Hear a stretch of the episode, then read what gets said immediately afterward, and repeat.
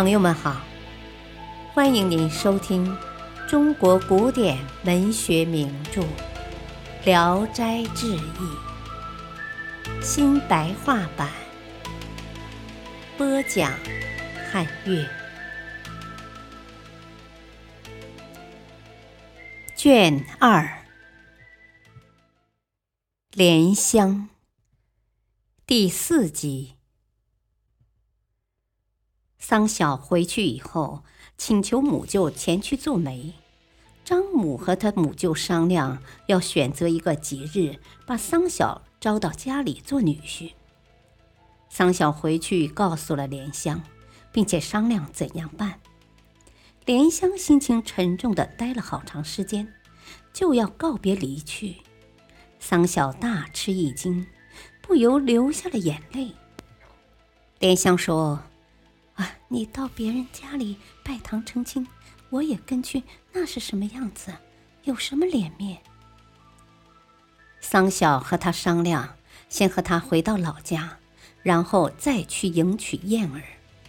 莲香这才同意了。桑晓把这个情况告诉了张家，张母听他已经有了家室，很生气的谴责他。燕儿极力为他辩白。这才答应了他的请求。结婚那天，桑晓亲自去迎娶燕儿，家中准备的婚礼用品极其潦草。但是等他回来的时候，看见从大门到厅堂全用红毡铺地了，千百只灯笼华美灿烂的排在两旁。莲香扶着新娘进了洞房，揭去蒙头纱。姐俩一见面，欢天喜地，如同生前。莲香陪着吃了交杯酒，就详细的问他借尸还魂的经过。燕儿说：“啊，那天心情很郁闷，百无聊赖，只因是个鬼物的身子，自己也觉得不成个样子。离开你们以后，怀着满肚子怨恨，再也不回坟墓，随风漂泊。”每见到活人，心里就羡慕。白天依附在草木上，晚上就听凭两只脚，深一脚浅一脚，走到哪里算哪里。偶然飘到张家，看见一个少女躺在床上，走到跟前，往她身上一附，不知竟然能够复活了。莲香听完以后，沉默无语，好像在思考什么。过了两个月，莲香生了一个男孩，产后突然得了疾病，一天比一天沉重。他抓着燕儿的胳膊说：“啊，留下一个孽种，只好托你受累了。我的儿子就是你的儿子。”燕儿流着眼泪，只得安慰他好好养病，给他请医求药，他总是拒绝。病情越来越重，将要断气的时候，气息只像一线游丝。桑晓和燕儿都哭了。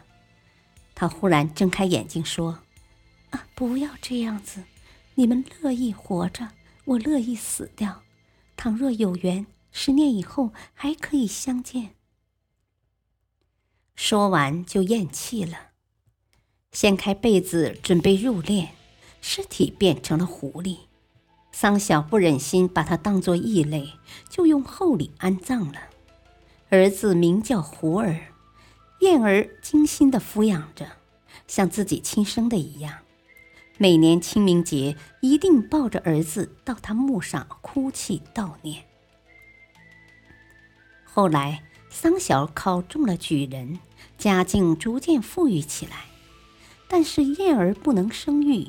心里很苦恼。胡儿很聪明，但是体质单弱多病。燕儿常要桑晓娶个小老婆。一天，使女忽然跑来告诉他：“啊，门外有个老太太领个小姑娘，要求卖给我们。”燕儿把他们招呼进来，冷丁一见，大吃一惊，说：“啊，莲姐又出事了。”桑晓一看，真像莲香一样，也很惊异。他们询问老太太：“啊，姑娘多大年纪了？”老太太说：“啊，十四岁了。”又问：“啊，要多少聘金呢？”老太太说：“老身只有这么一块肉，只要找到一个落脚的人家。”我也找到一个吃饭的地方，将来这把老骨头不至于扔到山沟里，就心满意足了。桑小送给他一笔很高的聘金，就把姑娘留下了。燕儿握着姑娘的手走进卧室，捏弄着她的下巴颏，笑着问道：“ 你认识我吗？”姑娘说：“啊，不认识。”询问他的姓名，他说：“啊，我姓雷，父亲是徐城卖浆的，已经去世三年了。”燕儿屈指一算，莲香恰好死去十四年了。再详细看看这姑娘，仪容神态，没有一个地方不活像莲香的，就拍着她的头顶，向她喊叫。莲姐，莲姐，十年相见的约会，该不是骗我吧？姑娘突然像从梦中醒来了，说了一声“咦”，就眼盯盯的瞧着燕儿。桑晓笑着说：“这真是似曾相识燕归来哟。”姑娘脸上滚着泪珠说：“啊，是啊，听我母亲说，我生下来就会说话。”认为那是不吉利，就给我喝了狗血，因而从前的姻缘就不清楚了。今天才如梦方醒，娘子就是那位耻于做鬼的李妹吗？三个人说起他生前的事情，真是悲喜交集。一天赶上寒食节，燕儿说：“啊，今天是每年我同郎君哭你的日子。”就领着姑娘一起登临莲香的坟墓，只见荒草离离，当年栽种的小树也有两手合围那么粗了。姑娘也长长的叹了一口气。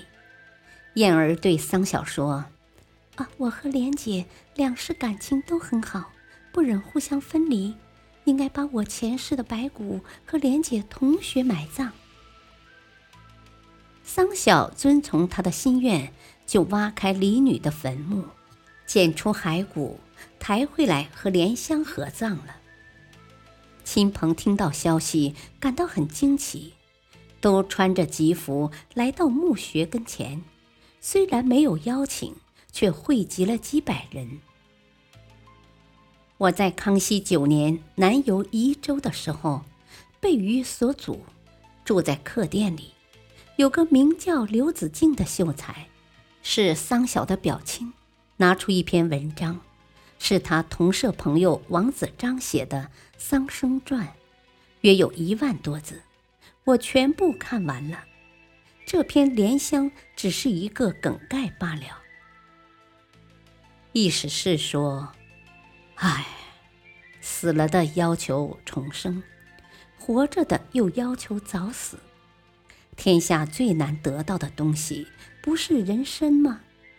怎奈具有这个人参的，又往往扔到一旁而不可惜，竟至厚着脸皮，活着不如狐狸，行销寂灭，死后连鬼也赶不上。感谢收听，下期播讲阿宝。敬请收听，再会。